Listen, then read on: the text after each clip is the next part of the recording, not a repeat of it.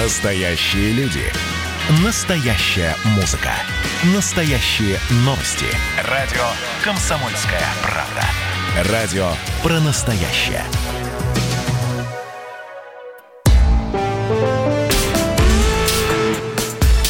По сути дела, Николай Стариков – ну, микрофон, значит, Владимир Варсобин. Николай, здравствуйте. Да, здравствуйте. Сегодня мы, Владимир, откроем небольшую тайну перед нашими радиослушателями. Мы поменялись местами. Я нахожусь в московской студии, а вы на удаленке. Да, ну что ж, посидите на месте ведущего, почувствуйте власть, Николай. А, ну, а сегодня мы поговорим, а вся передача будет посвящена человеку, у которого вся власть в нашей стране, Владимиру Путину, который ну, дал два нам новостных, эм, э, новостной причины, в общем-то, поговорить 40 минут об этом.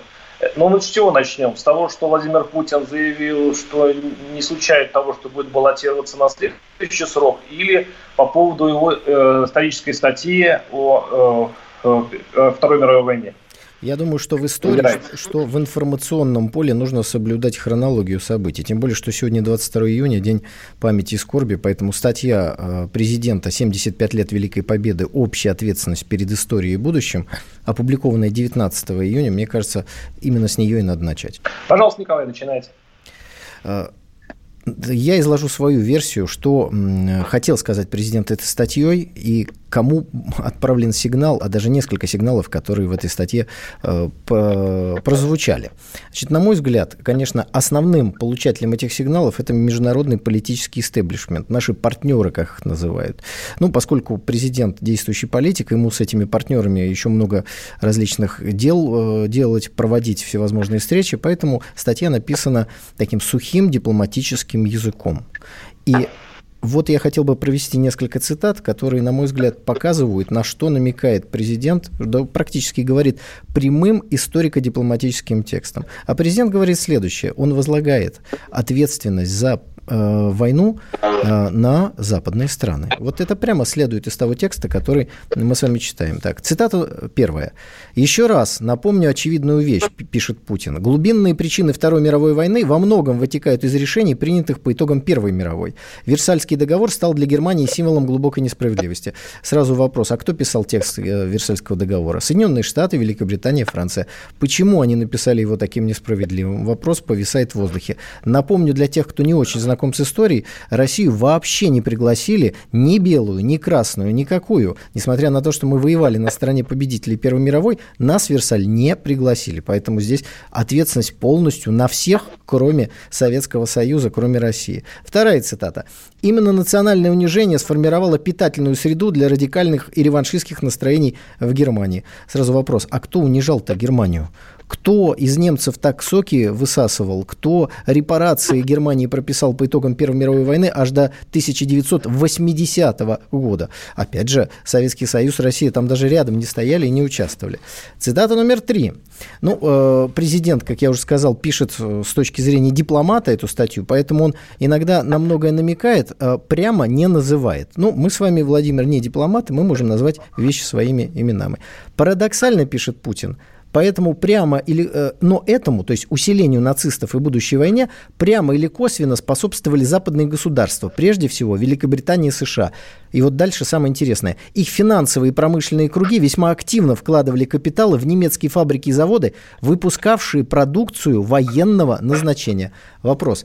Если вы победили в Первой мировой войне, 4 года воевали с Германией, зачем вы потом вкладываете свои капиталы в немецкие военные предприятия? Очевидно, чтобы Германия вооружилась, чтобы она с кем-то воевала. То есть вы либо хотите, чтобы она с вами воевала, но вы тогда идиоты, либо вы хотите, чтобы Германия воевала с Советским Союзом, и тогда вы расчетливые мерзавцы, которые организовали Вторую мировую войну. Вот что следует из того текста, который президент так дипломатично э, закруглил в статью э, и такое очень дипломатичное название «75 Великой Победы» и общей ответственности и так далее и тому подобное. Но я по вашему лицу, Владимир, вижу, что вы не согласны, только не знаю с кем.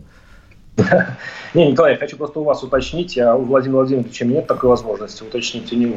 Вот когда вы говорите о том, что э, унижение Германии э, было питательной средой для возникновения фашизма, я так понял ваши слова, Это слова а, президента, Владимир. Ну, хорошо, надеюсь, что вы его правильно истолковали. Но если говорить о сегодняшнем дне, то есть я так понимаю, что он, это же не спор а, об истории, о прошлом.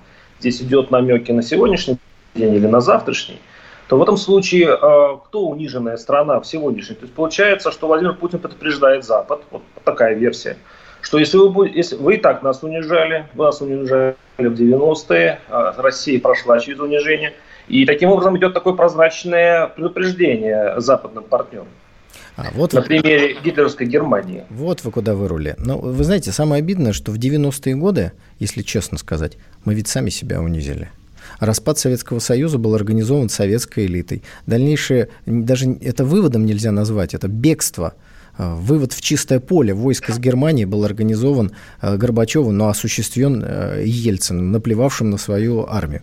Поэтому, конечно, можно перекладывать ответственность на 90-е годы на западных советников, но если бы не Горбачев и Ельцин, этих бы советников никогда у нас не было. Но президент хочет своей статьей, на мой взгляд, я не пресс-секретарь президента, сказать совершенно иное. Он несколько раз повторяет, просто я не могу зачитать всю статью Путина, он несколько раз говорит о том, что нечестно уместно говорить о том, что война началась из-за двухдневного визита Риббентропа в Москву. И поэтому он подробно рассказывает всю предысторию возникновения Второй мировой войны. Так сказать, не перекладывая ответственность дипломатично на западные страны, а говоря, что это, ну, в общем, вот общая такая беда. Мы с вами не дипломаты, как я сказал, поэтому мы можем в эфире радио «Комсомольская правда» сказать правду. Гитлера. 8... Подождите, прежде чем вы заглушите меня номером телефона, я эту правду все-таки произнесу. Гитлера к власти привели западные государства для войны с Советским Союзом. Третий рейх – это проект западных столиц. И по итогу деятельности нацистов и Гитлера, что бы они там ни решали, что бы они себе не думали, доллар стал мировой валютой. Вот для этого их к власти, для того, чтобы они организовали войну, уничтожение европейской экономики и привели. А теперь, пожалуйста, номер телефона. Нет, теперь я лучше скажу. Э, ага. Смотрите, Наде... Э, я просто думаю, что Владимир Путин бы сейчас сильно удивился, удивился вас слушая, потому что я процитирую его статью опять-таки. А, вот что он говорит про вот этот тезис. Все ведущие страны в некоторой степени несут ответственность за вспышку начала Второй мировой войны.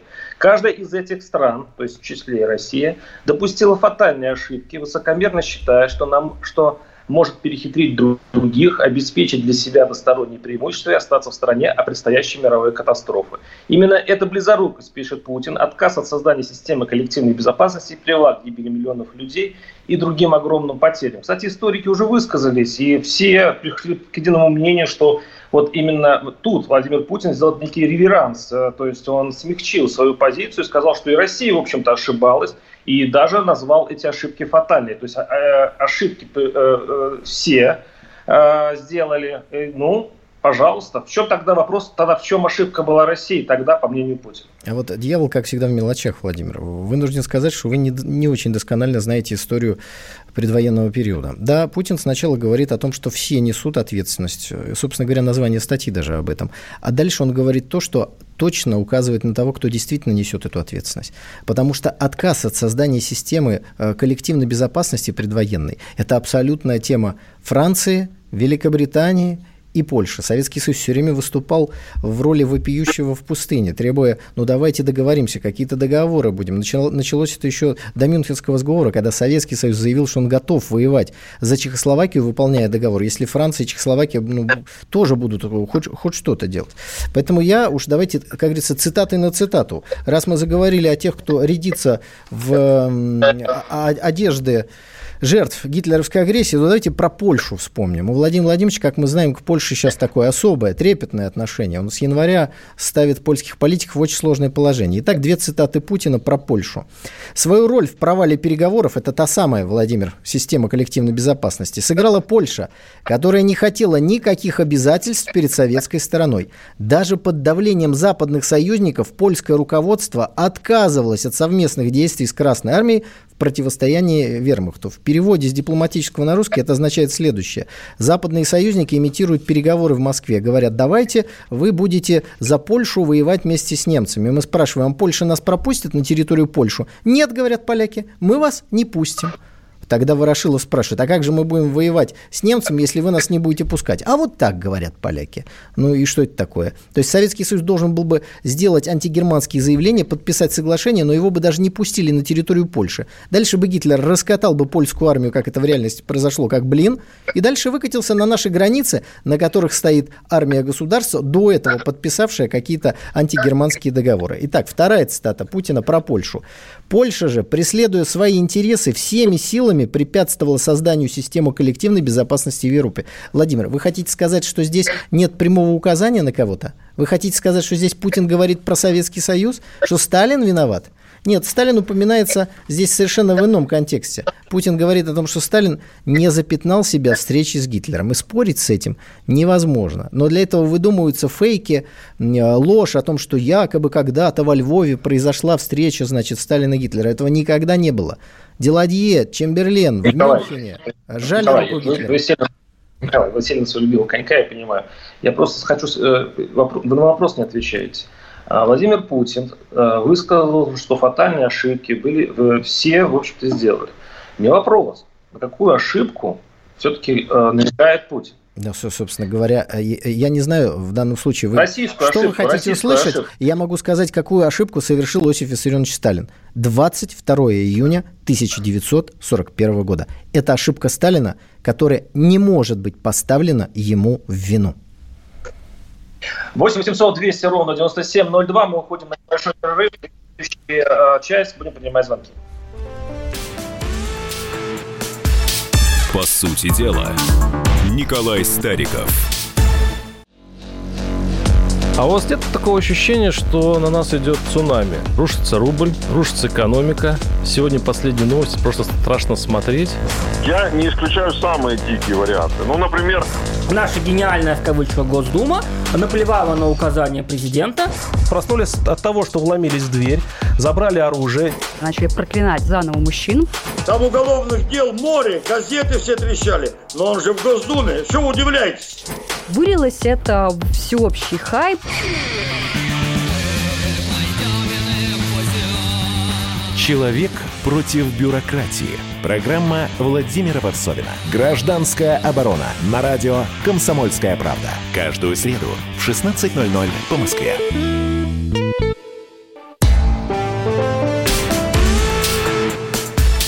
По сути дела, Николай Стариков – мы продолжаем обсуждать э, историческую статью Владимира Путина в, в преддверии вот грустного этого нашей даты начала Второй мировой войны.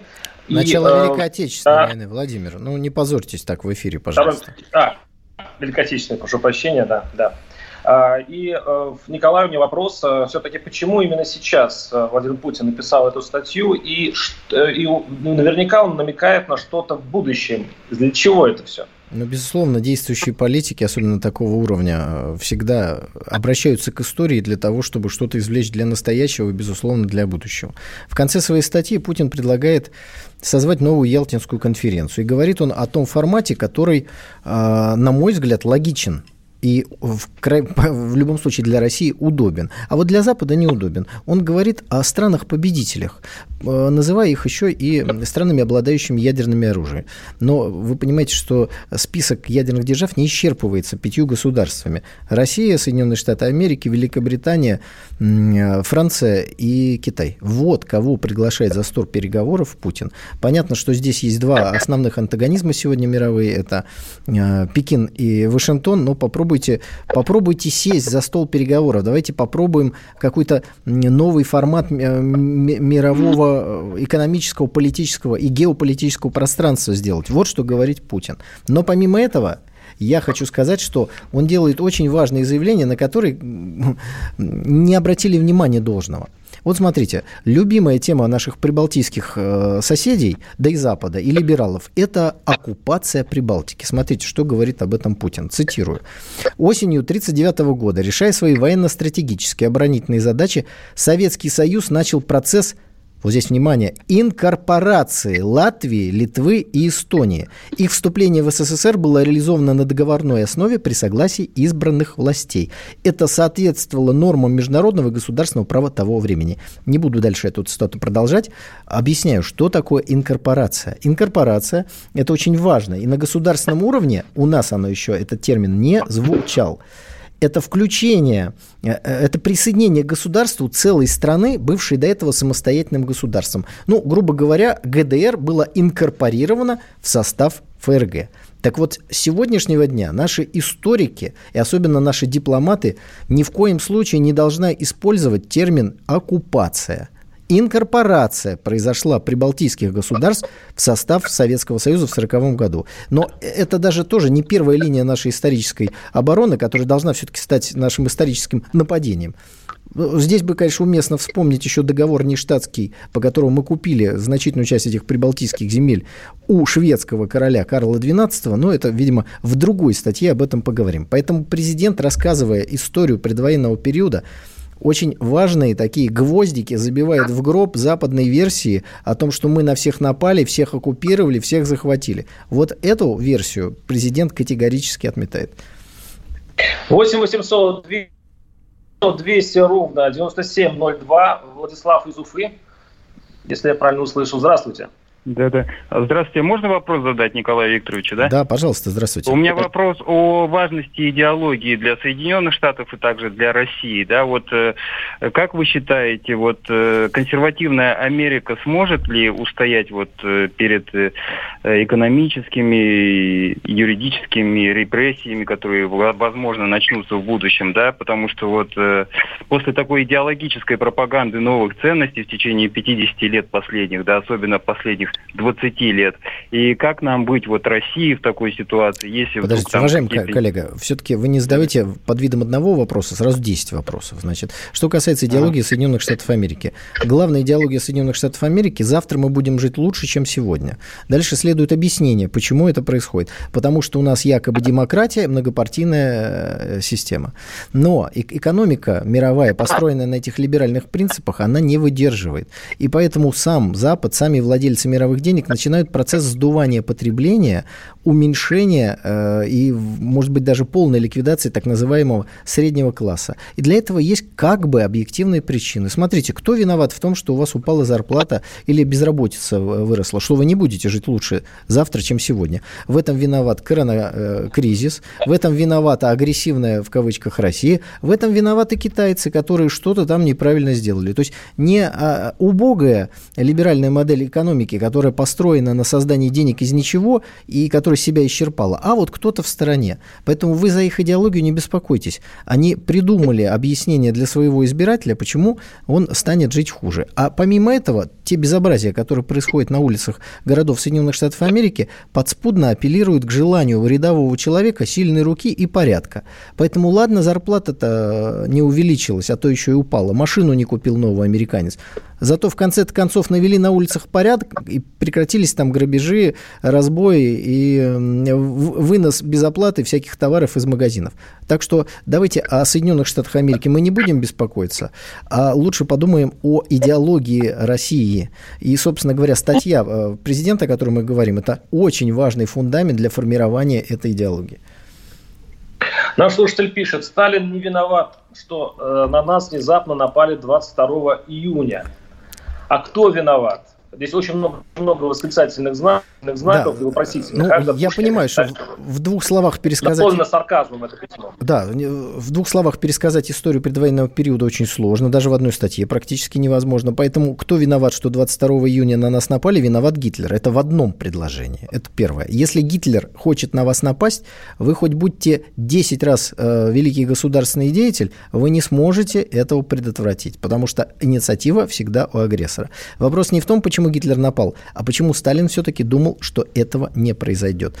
Я, уважаемые радиослушатели, отошлю в данном случае к своей книге «Война чужими руками». Я там подробнейшим образом объясняю, почему Сталин совершил ошибку и почему невозможно ему эту ошибку поставить вину. Будь мы с вами на месте Сталина, я думаю, что, скорее всего, мы бы ее тоже с вероятностью 99% совершили. Потому что логики в гитлеровском нападении не было никакой, только звериная русофобия. Вот закончил он, как известно, плохо. То есть, когда политик начинает действовать, исходя из эмоций, вот он заканчивает как Гитлер стреляется потом в бункере. После целой цепи успехов вот один неправильный шаг, нападение на Советский Союз обнуляет все, что Гитлер до этого как политик э, сделал.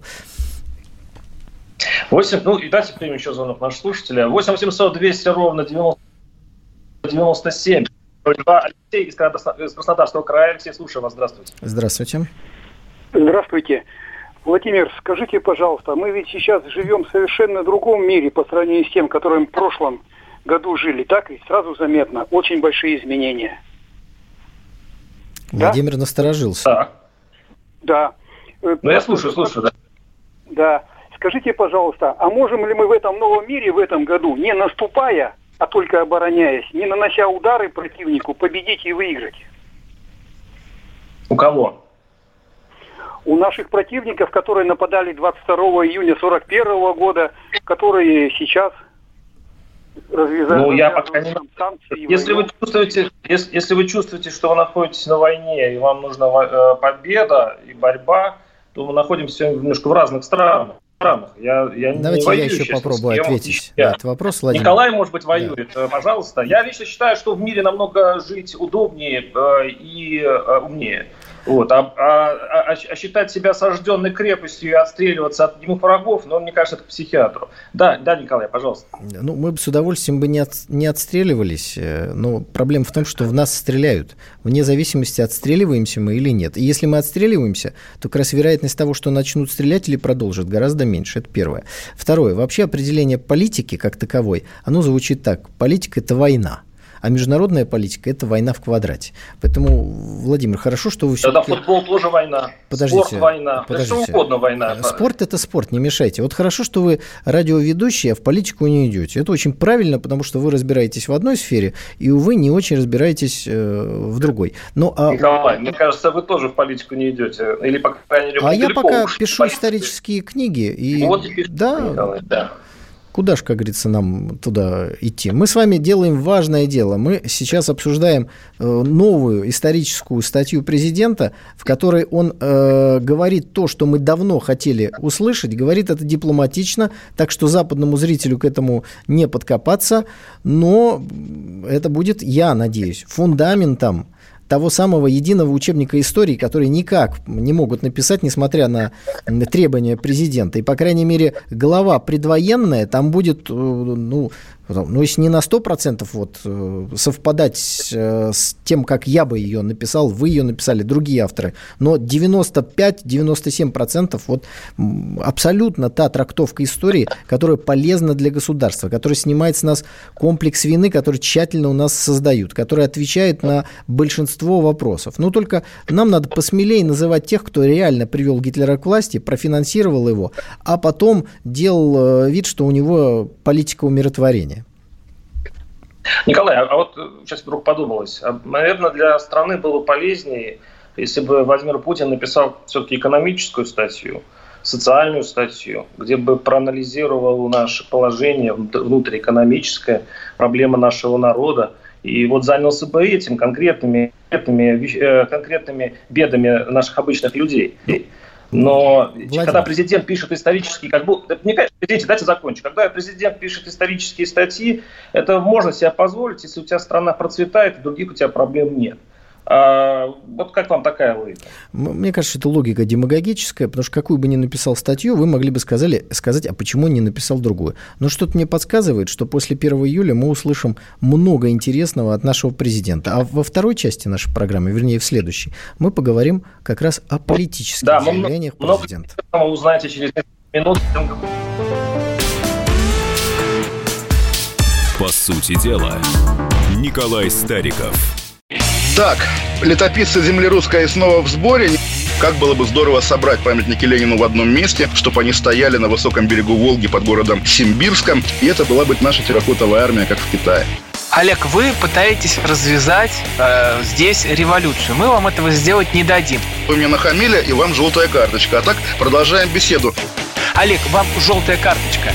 Рома, Роман, Экран. засуньте свою желтую карточку, знаете куда. Кашин Голованов. Отдельная тема. На радио «Комсомольская правда». По будням в 9 вечера по Москве. Как мне пишет тоже один товарищ, что за наши с Романом отношения он переживает больше, чем со своей, со своей девушкой.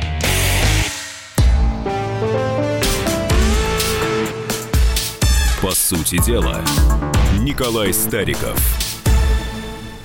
Да, и микрофона Владимир Варсобин. Напоминаю, наши студийные телефоны 8 800 200 ровно 9702.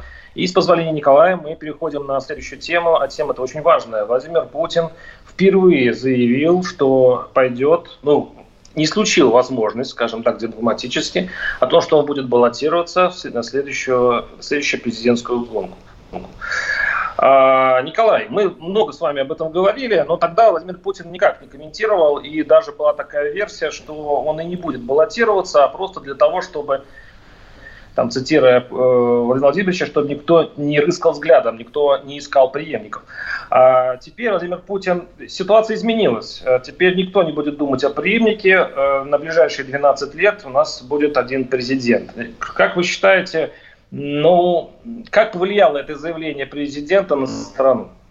Вы знаете, я думаю, что несмотря на то, что это подается как такая большая новость, по сути, президент не сказал ничего нового. 5 марта, когда в Госдуме рассматривались поправки, Путин сказал, что эта поправка, которую назвали поправка Терешкова, может быть принята, если Конституционный суд не найдет в ней ничего предрассудительного, противоречащего закону, и если народ поддержит эту поправку. Э, Конституционный суд сказал, что нарушения Конституции он там никакого не видит. Теперь в преддверии всенародного голосования Путин говорит, что он не исключает, вот это важно, Владимир, не идет на выборы, а не исключает возможность. То есть, в принципе... Мы Византия, Николай. Мы ну, же Византия, мы все понимаем. Слушайте, ну, ну мы, мы Третий знаем, Рим, мы и есть э, наследники Византии, да, не только в, в религиозном смысле, но и в смысле э, политики. Это, кстати, не самое плохое, я бы даже сказал, очень хорошее наследство. Так вот, э, Путин и продолжает ту же самую линию. Может быть, воспользуюсь этой возможностью. Если в этом нет, а, ничего противоречащего закону, и если народ не будет против. Ну, по-моему, все логично и понятно. Для чего это нужно? Да, это нужно для устойчивости власти, безусловно. Когда вы, э, даже если ищете преемника, хотя Путин все время уходит от ответа на, на эти вопросы, мне кажется, по вполне понятным причинам, то искать этого преемника, его выдвигать удобнее, когда у вас развязаны руки. То есть, может быть, вот этот человек пойдет на выборы, ну а может быть, и сам э, Владимир Владимирович пойдет на выборы, неизвестно.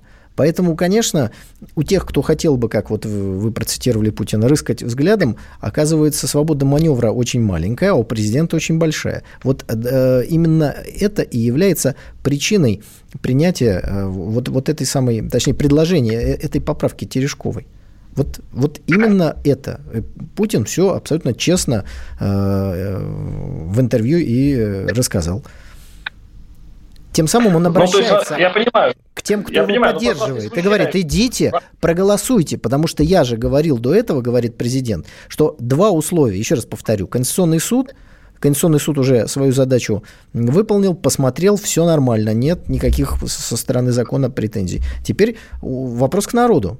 Если народ за, тогда, может быть, он воспользуется этой поправкой. Но, может быть, он ей и не воспользуется. Так что это... Николай, вот так ну, дайте мне... Ну, я понимаю, понимаю, понимаю, что вы хотите вот эту мысль разжевать и положить в, голову всем слушателям. Но, пожалуйста, вот так, вот так подробно об этом говорите, с такой уверенностью, как будто, вы, как будто в нашем общественном сознании твердо заложено, что наш Конституционный суд независим, что э, избирательная система у нас э, выражает, выражает ровно тот процент, который в итоге получается. И вообще говоря, когда человек после там, 20 лет руководства страной э, идет снова на выборы, то, в общем-то, эти, это и, выборы, и выборами это нельзя назвать. Потому что вся система будет работать на него. Если у него даже будет 2% рейтинга, он все равно, посмотрите на Лукашенко, также сейчас будет история, мне кажется, с, с этими выборами.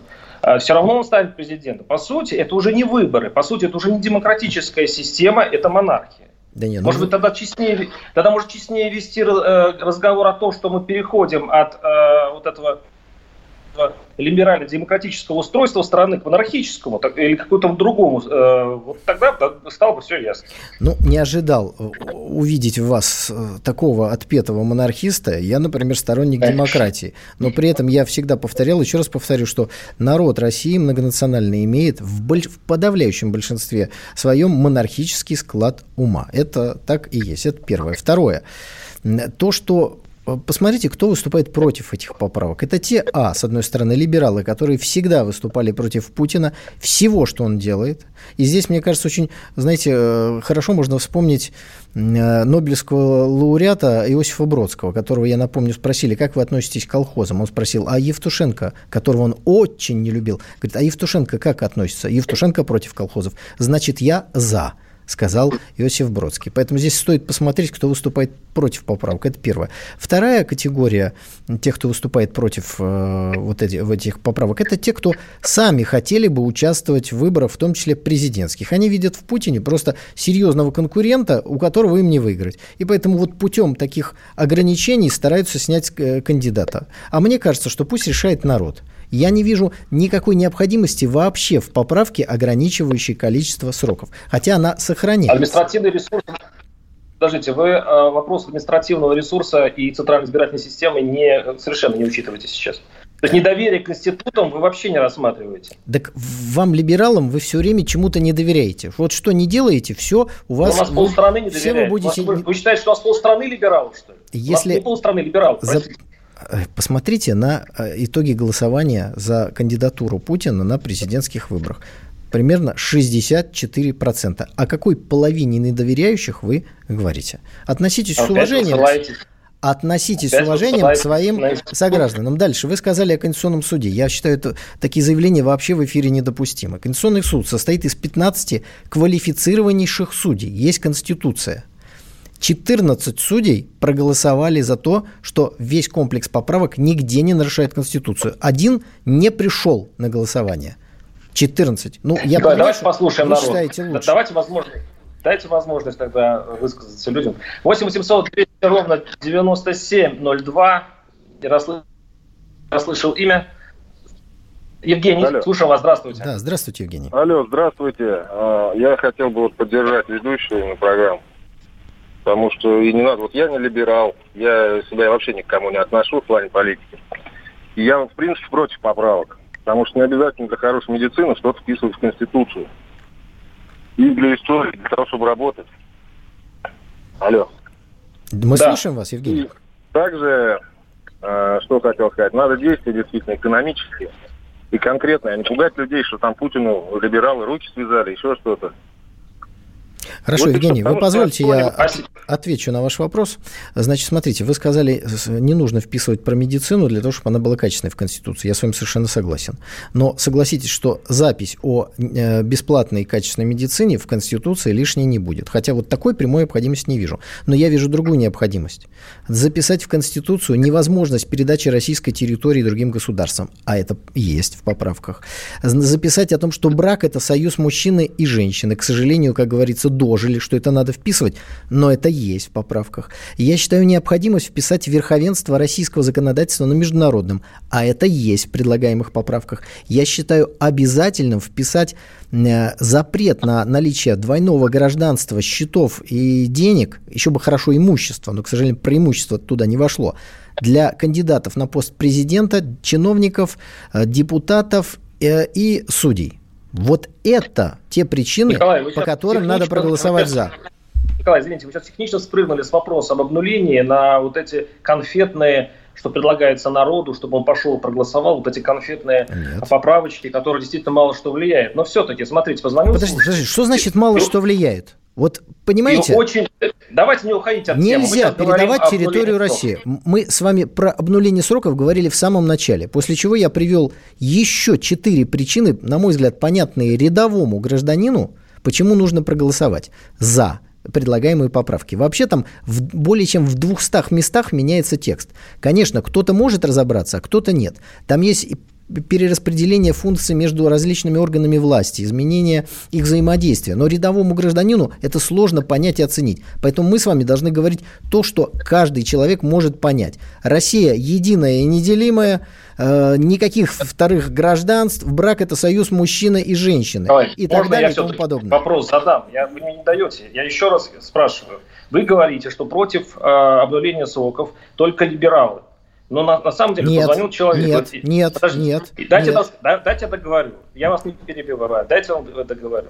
А, а Вы не исключаете, что очень многие люди в, в России недовольны э, положением экономическим в стране, не доверяют правительству, и по большому счету вот, вот так всех называть там либералами и так далее, это вообще говоря не научно. Очень много люди, э, очень многие люди, если бы поставили вопрос об обнулении без всяких вот этих да- приятных добавок для русского уха, то это был бы очень тяжелый выбор, и, возможно, это бы провалился. Да А вот выбор- когда ему дают э, таким советским набором, то есть вот вам, значит, птичье молоко, э, вот вам сгущенка, икра, а мы туда спрятали еще обнуление, то вот в этом случае есть некое шулерство. Так, ну как, как- какое спрятали? Мы с вами даже начали с этого обсуждения. Еще раз, кто подбивает людей голосовать против? Первое – либералы. Второе – леваки. Но они в 2011 году бы- были на этой стороне баррикад. Что изменилось?